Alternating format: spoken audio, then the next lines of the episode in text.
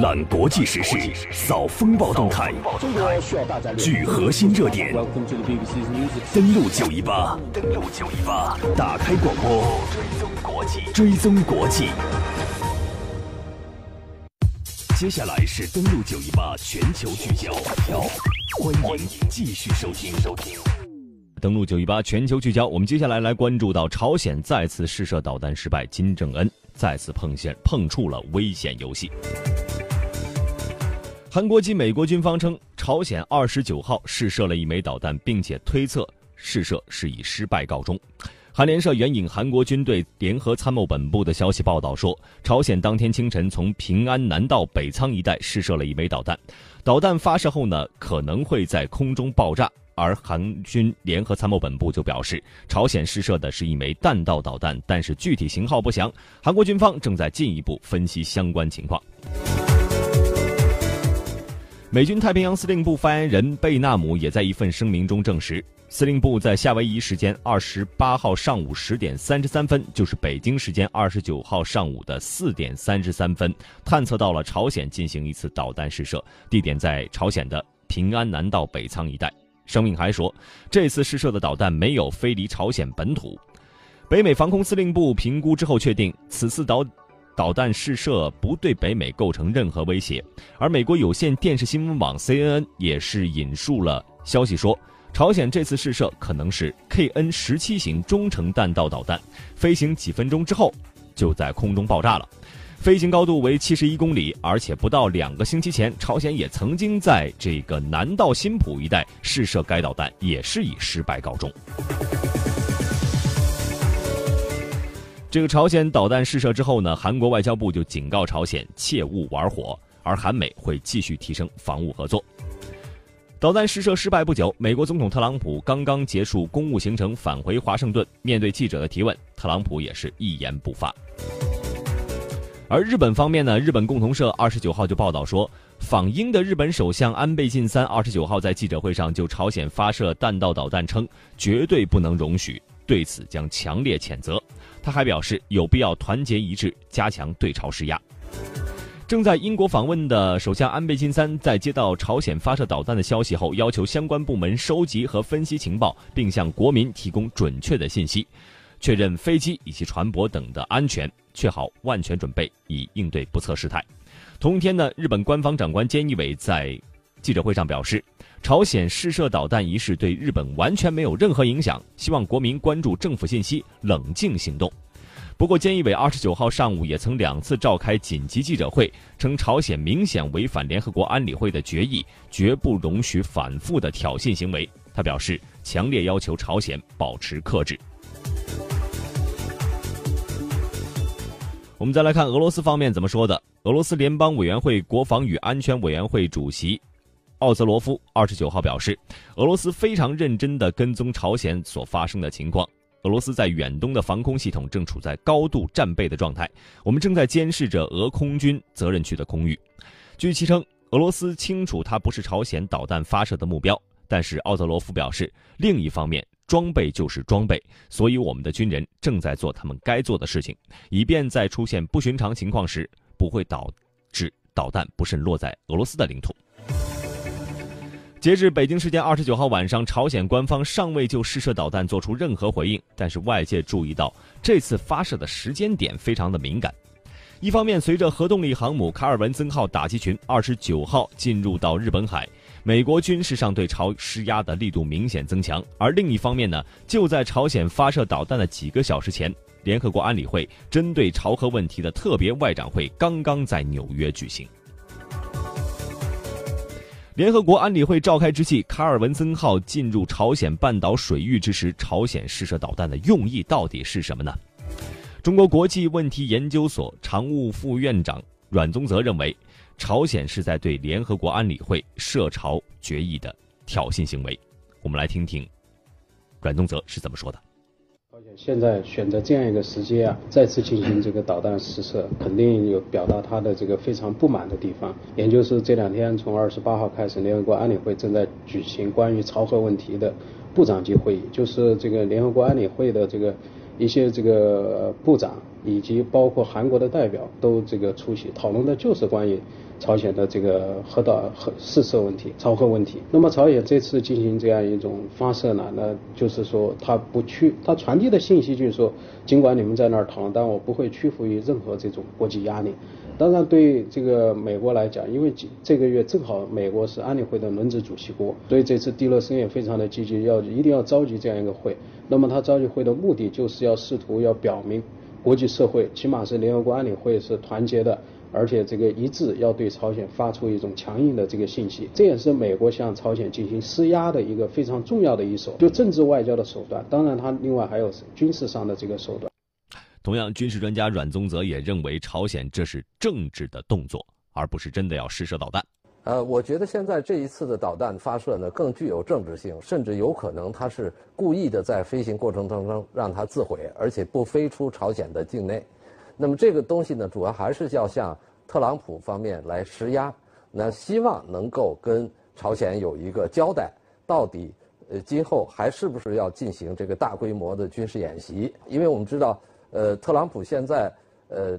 对朝政策是。应该来说还是一片空白，跟奥巴马的以往的战略耐心没有什么太大的变化，除了经济制裁，再加上就是军事施压，动员更多的盟友去对朝鲜的谴责，包括通过这个联合国的安理会。那么这个变化跟奥巴马没什么变化，但是朝鲜呢对特朗普寄予的希望比较大。我们注意到他在试射这枚导弹的当天，正好是美国政府有可能要关门的情况。那么最终国会是延迟了一个礼拜，很显然就是特朗普家里的事情要远远多于外边的事情，家里的烦恼也要远远多于外边的烦恼。在这种情况下呢，朝鲜是着急要希望特朗普给一个明确的表态，到底要不要谈。所以说，我觉得他是出于这样的一个目的来做了一次政治上的试射。时事评论员郑浩则认为，朝鲜试射导弹释放出了四步信号。朝鲜之所以选择这样一个时间来进行导弹的试射啊，那么基本上呢可以归纳为是四步的形态，也就是四个步字。那么第一个步呢，就是不屈服于联合国安理会以及国际社会的反对。那么第二个步呢，就是不惧怕美国可能对朝鲜发动军事打击。第三一个呢，就是呃不理会美国多日来对朝鲜发出的希望通过和平政治的手段来进行谈判解决朝核问题的这样一种呼吁。第四个不呢，当然也是不不 care，不在意中俄双方多番的对平壤进行的劝说劝阻，所以这个不字不理会、不惧怕、不 care 等等，那么实际上呢，反映出来朝鲜呢，他执意的要进行核岛的开发，那么这样的一种错误的立场，很容易。导致呢引火烧身，因为毕竟目前朝鲜半岛的整体局势是处在了一个非常危险的，按照王毅外长的话，有可能随时失控的这样一种局面。那么当然，朝鲜方面之所以这样做，可能有他的一个理据，而这个理据呢，实际上是根据在二零一六年五月份当时的朝鲜劳动党第七次代表大会上金正恩提出的要进行。经济发展和核武器开发并进的这样一个政策，而这个政策呢，从目前来看，朝鲜劳动党、朝鲜的军队确实呢正在如实的进行这样的一种实践。换句话说呢，就是朝鲜并没有意愿放弃核武器的这种研发啊，导弹的试射。联合国安理会二十八号举行朝鲜半岛核问题部长级公开会议，中国外交部长王毅应邀出席。联合国秘书长古特雷斯向安理会通报情况时表示说，朝鲜违反了安理会相关决定，持续寻求核导弹计划，明显威胁地区和国际安全，严重破坏了国际裁军和核不扩散条约。古特雷斯对包括误判和误解可能导致地区军事升级而感到担忧，呼吁朝鲜不要再进行发射行动，同时呼吁。国际社会加大缓和紧张局势的努力。他同时呼吁重新开启并且加强沟通渠道，特别在军方之间，以降低误判和误解的风险。根据会议的安排，安理会十五个理事国以及韩国代表将围绕朝鲜半岛的核问题以及安理会相关决议执行情况等发表讲话。英国、俄罗斯、塞内加尔、日本等国的外长或副外长参加了会议，而美国国务卿蒂勒森作为安理会本月的轮值主席。是主持了会议。蒂勒森，我们呼吁各国暂停或降级与朝鲜的外交关系。我们必须对支持朝鲜武器与导弹项目的实体和个人采取新的制裁，并且加大已经实施的制裁。在应对朝鲜可能的挑衅的时候，所有的选项都必须放到台面上。外交和金融手段必须以有需要就动武的意愿为基础。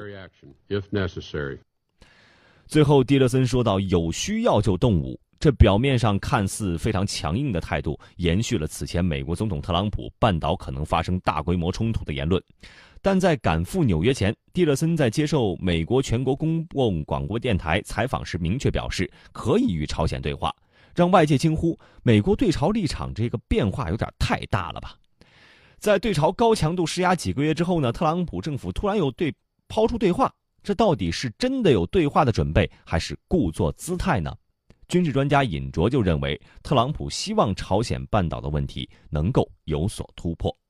美国国务卿蒂勒森呃所表示的可以跟朝鲜直接对话，我想这是特朗普总统的意思。特朗普总统跟奥巴马最大的区别就是他不愿意朝鲜半岛问题拖下去，不管是用军事手段解决它，还是用谈判的方法解决它，都要跟过去有所突破，不能久拖不决。久拖不决，朝鲜的威胁越来越大。而美国在东北亚地区一直处于被动的啊无所作为的这样一个状况。实际上，朝鲜问题就两条路，一个是谈判解决，一个是军事解决。那么因此呢，现在特朗普是下了决心，呃，不管是军事上，他正在做军事上打击的准备，同时在谈判上，他也应当呃祈求有所突破。当然，这个谈判是按照美国的意图来谈判，主要谈朝鲜契合的问题。但朝鲜当然，他要谈判就是谈他自己的安全。那双方就只有谈判才能知道对方的底线，知道对方的要求。是的，只有谈判才能知道对方的底线。而美国海军近期宣布，驻日美军核动力航母里根号上的舰载机将在五月二号到十三号之间进行陆上的起降训练。根据美国海军时报报道，此举意味着里根号为期数月的修理维护工作已经完成了。等到一千一百多名舰载机飞行员完成超过四千次训练后，里根号就可以作战部署了。由于此前卡尔文森号航母打击群的部署期被延长了三十天，因此从技术上来说，美国即将具备在朝鲜半岛周边部署双航母的条件。毫无疑问，这样的军事行动符合特朗普政府最大程度对朝施压的总体策略。但是，一手抛对话，一手谈动武，是内部沟通失误，还是有意为之迷惑对手呢？军事专家尹卓就认为，美国的对话和军事压力其实并不背。我们一起来听听。特朗普现在的内阁里头，不同的人发出了不同的声音。特朗普整个政府就还有一半的位置仍然是由奥巴马政府的人呃进行工作。另外呢，在这里说明特朗普政府对朝的政策还在变化之中。就他们在摸索解决朝鲜问题，但是美国又不付出过多的代价。就如果谈不行，那最后就是军事，并不是一步就跨到军事上。当然，是不是事情发展都如他所愿，那就很难说了。为了能够在谈判桌上获取更大的收益，他军事压力仍然要持续保持下去，而且会加大军事压力。这两方面是并行不悖的。登录九一八，打开广播，追踪国际。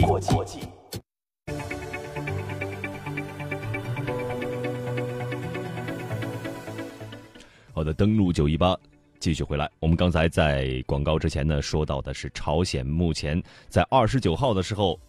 在二十九号清晨试射导弹再次失败，而金正恩再次触碰危险游戏，而美韩呢相继表示不满。而同时，在联韩国外交部长尹炳世和美国国务卿蒂勒森，还有日本外相岸田文雄啊，这个二十八号的时候，还在联合国总部举行了。美日韩外长的会谈，三方呢在会谈上商定将进一步加大对朝鲜施加力度，同时呢，采取强而有力的外交军事行动，全力阻止朝鲜发起新一轮的挑衅。如果朝鲜再次发起挑衅，将立刻采取严厉的惩罚措施。那么，朝鲜在敏感时间、敏感时间点再次发射导弹，将会产生什么样的后果呢？时事评论员郑浩就认为，朝鲜不断挑衅，半岛局势逼近战争的临界点，美国或将调整对朝动武的相关底线。我们一起来听听。确实呢，目前朝鲜半岛的局势是处在一个高危的一个状态。那么是不是已经到了一个临战的临界点？其实呢，各方有不同的一个解读。但是我个人认为呢，由于朝鲜的不断的这个挑衅，特别是不断的发射导弹啊，因此呢，美国可能会改变对朝鲜动武的底线。那么，如果是美国真的是改变相关军事行动的一个底线的话，确实我们看到半半岛啊。濒临战争的这个边缘呢是越来越近，那么也可以说呢，就是朝鲜半岛的一个局势呢是处在了一个战争的临界点。呃，我相信呢，美国呢会根据朝鲜核岛开发的举动而采取相应的一些调整。这个调整的最有可能的，就是对朝鲜动武的底线会发生变动。确实呢，在过去一段时间，我们看到呢，就是美国各种军事上的一个准备，特别是啊，对朝鲜是否进行第六次的核试验，保持了一个高度的一个警惕。如果说朝鲜进行第六次核试验的话，毫无疑问，美国呢会对朝鲜进行。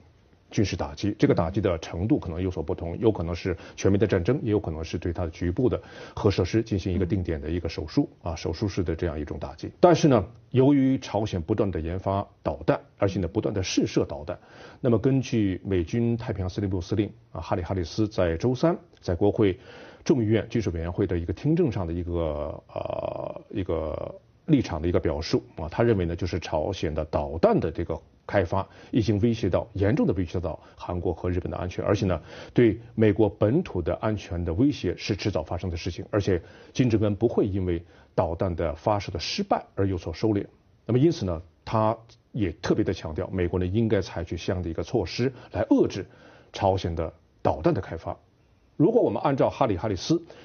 他的这个观点来看的话，做出一个基本的判断的话，那么也就是说呢，美国的军方至少是美国的军方有可能会调整。对朝鲜啊采取军事行动的这样一个底线，这个底线呢，我个人认为会调整到朝鲜发展啊或者是发射导弹这样的一个底线。那么换句话说呢，就是如果朝鲜继续的来发射导弹的话，无论是成功还是失败，那么美国的战略忍耐就此已经是终结了。而军事专家宋小军就认为，朝鲜如果没有进行第六次核试验的话，双方目前仍是有谈判余地的。呃，我觉得在外界的这个适当的压力下，我们不能说强大的压力，那么朝鲜进行这个核试第六次核试验的可能性会很小。但是发射导弹，比如说他呃昨天发射的这个失败的导弹，那就可能还会进行。为什么呢？因为这个压力，我为什么会说适当的呢？因为他在四月十六号发射导弹失败之后，联合国安理会实实际上美国起草了一个。谴责朝鲜进行导弹试射的这样一个声明，但是俄罗斯作为常任理事国，还有个轮值主席国拉美的，那么一块儿投了反对票。也就是说，现在对于朝鲜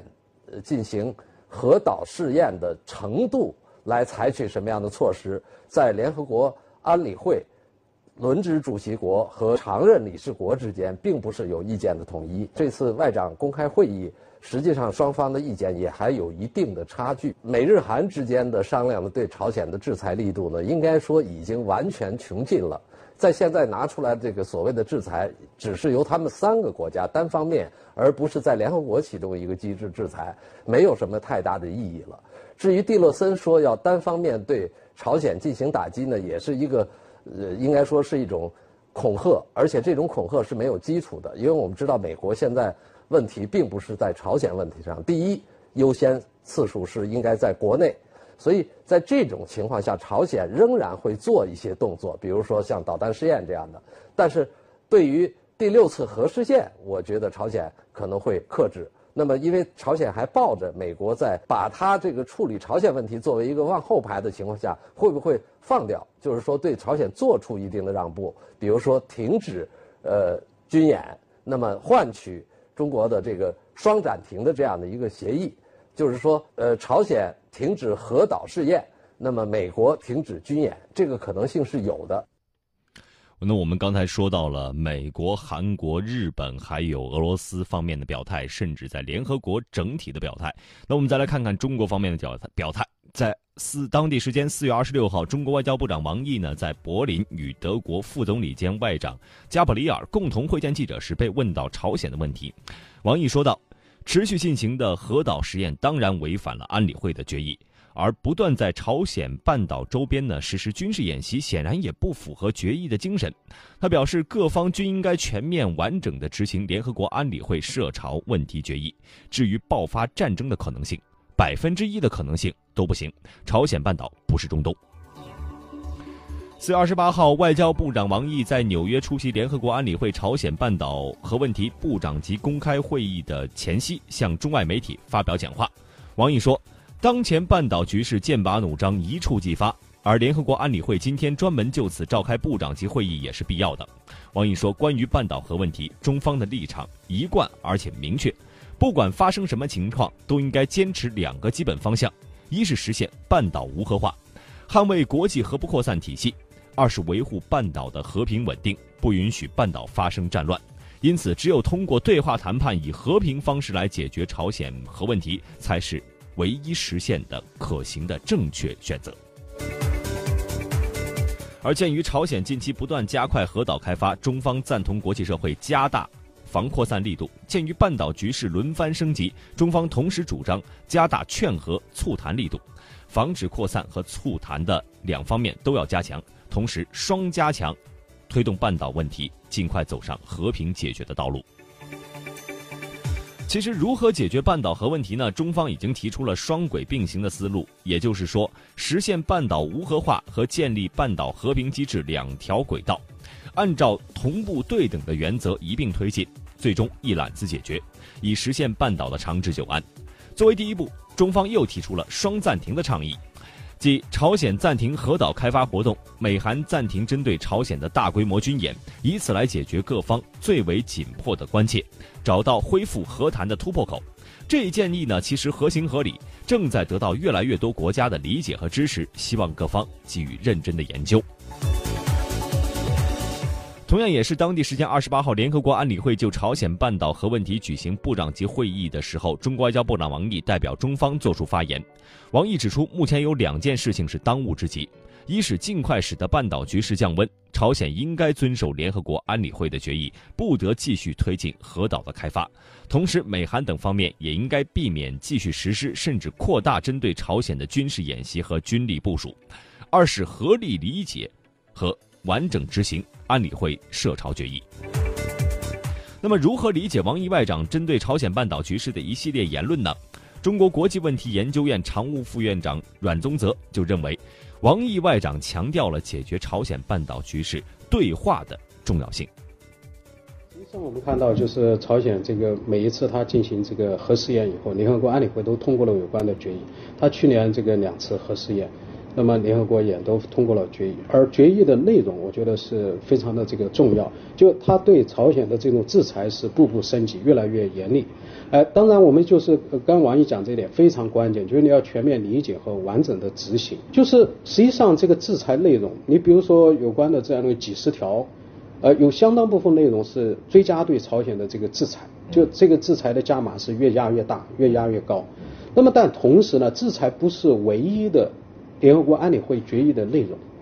制裁是它一个部分，很重要，确实很重要。但同时，这个联合国安理会的决议也强调，这个争端必须要通过对话协商的方式，换句话讲，就是要通过和平的手段来解决。这一条是同样是至关重要。当我们看到现在就。其实安理会的这个决议并没有得到，反过来讲，并没有得到全面理解和完整执行，因为双方实际上都在走战争边缘的这个政策，提高了这个地区的军事对峙水平。所以王毅讲，首先我们要降温，要这地方进行退烧，不要往战争的方向去引。现在美国、韩国为一方，朝鲜为另外一方，就走的是这条路，所以他们没有去理。另外呢，就是与此同时，还要强调这个和平对话的一方呢。所以中方在这时候，我觉得提出这样一种。想法或者这样一种发出这样一种声音，我认为同时对美国、韩国和朝鲜都是一种警告，就是你们不要玩战战争的这个边缘政策，要对联合国安理会要完完整的执行，就是我们还有对话的一个手段，